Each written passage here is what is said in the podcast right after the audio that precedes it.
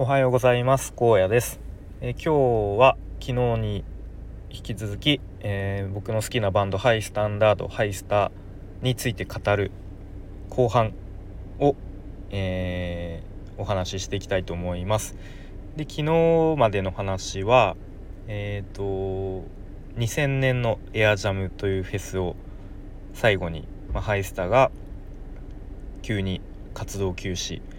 えー、で、まあ、そのままこう、まあ、ちょっとメンバー間の仲も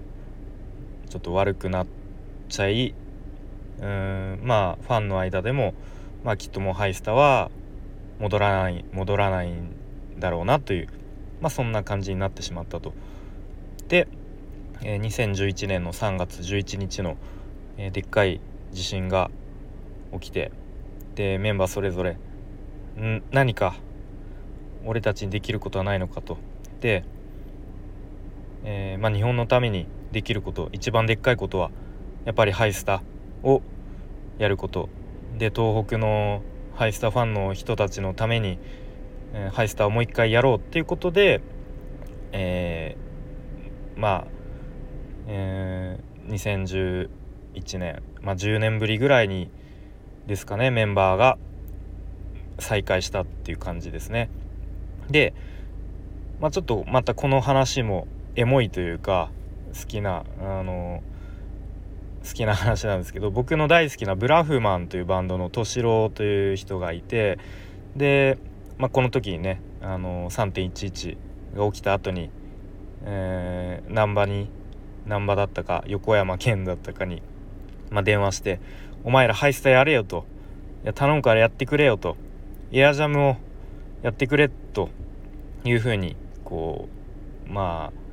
まあけしかけたっていうかお願いしたんですよね。うん、で、まあ、ハイスタメンバー再開して、うんまあ、とにかくハイスターをやろうとで東北でエアジャムをやろうっていう話になったんですね。まあ、でも、まあ、やっぱりいきなり東北でエアジャムっていうのはさすがに無理だっていうことで2011年の9月ですね、えー、横浜スタジアムで、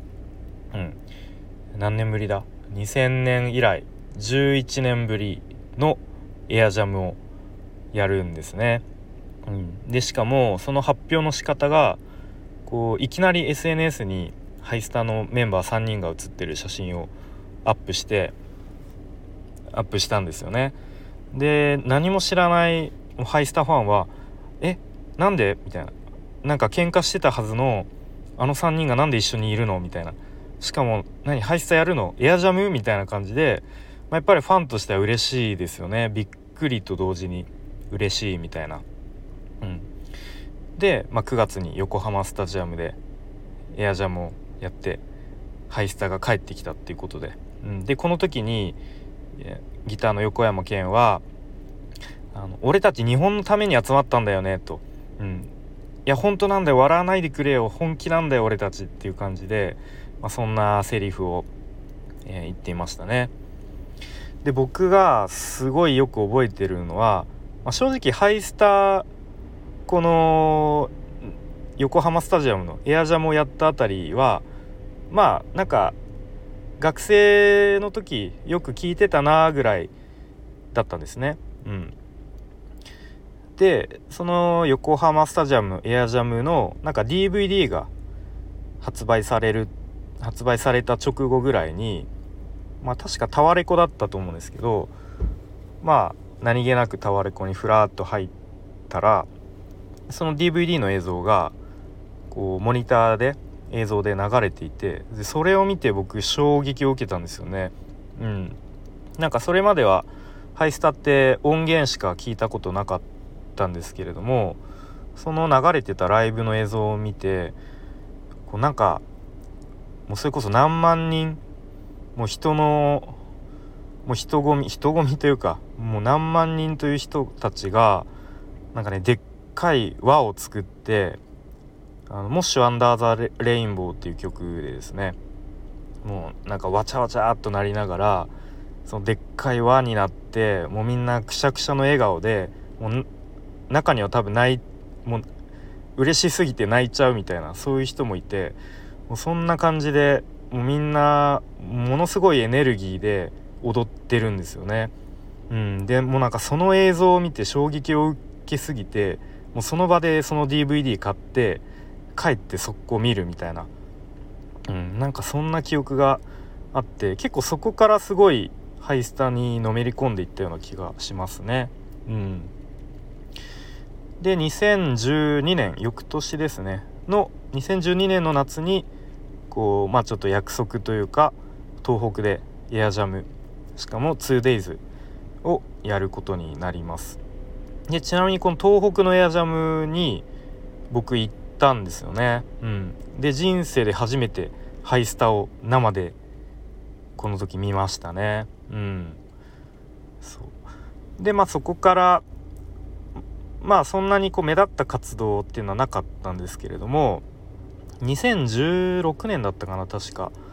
まあ、15年201516あたりだったと思うんですけどなんかねニューアルバムを何の告知もなく何の宣伝もなくその発売当日にいきなり CD ショップにハイスタのニューアルバムが並んでいるっていうなんかものすごいサプライズがあったんですよね。そうで当然 SNS で「えなんかタワレコにハイスタのアルバム並んでんだけど」みたいな感じで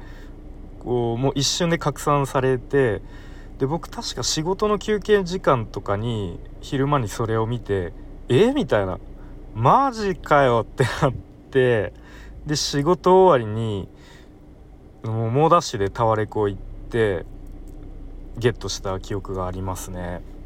うん。そう。でその発売されたニューアルバムの「ザ・ギフトっていうアルバムのツアーツアーをやったんですね全国で。で本当にちっちゃいライブハウスからでっかいアリーナクラスまでなんかいろんなとこでやっていてで僕はですね確か埼玉スーパーアリーナの公演に行けたんですね行ったんですよね。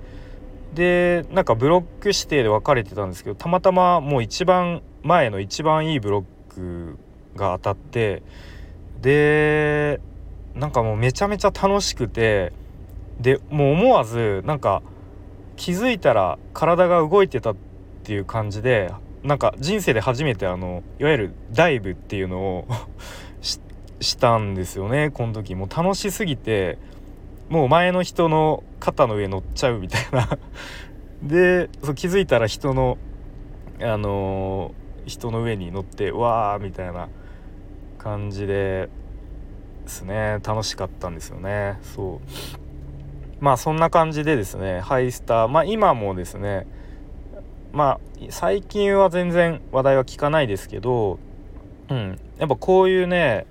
なんだろう震災の後とかになんかでやるんですよね。そう。なのでまたねまあちょっとコロナ禍が落ち着いてきつつある今なんかまたハイスタがなんか仕掛けてくれないかなっていうふうにちょっと、えー、うっすら期待をしている今日この頃ですけれどもうん。でも僕がハイスタ知ったのは確か中学生ぐらいの時に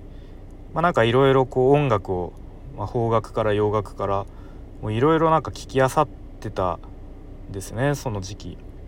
でまあなんか友達からなんかこのバンドいいよみたいな感じで借りた MD 当時は MD ですね。そう。のな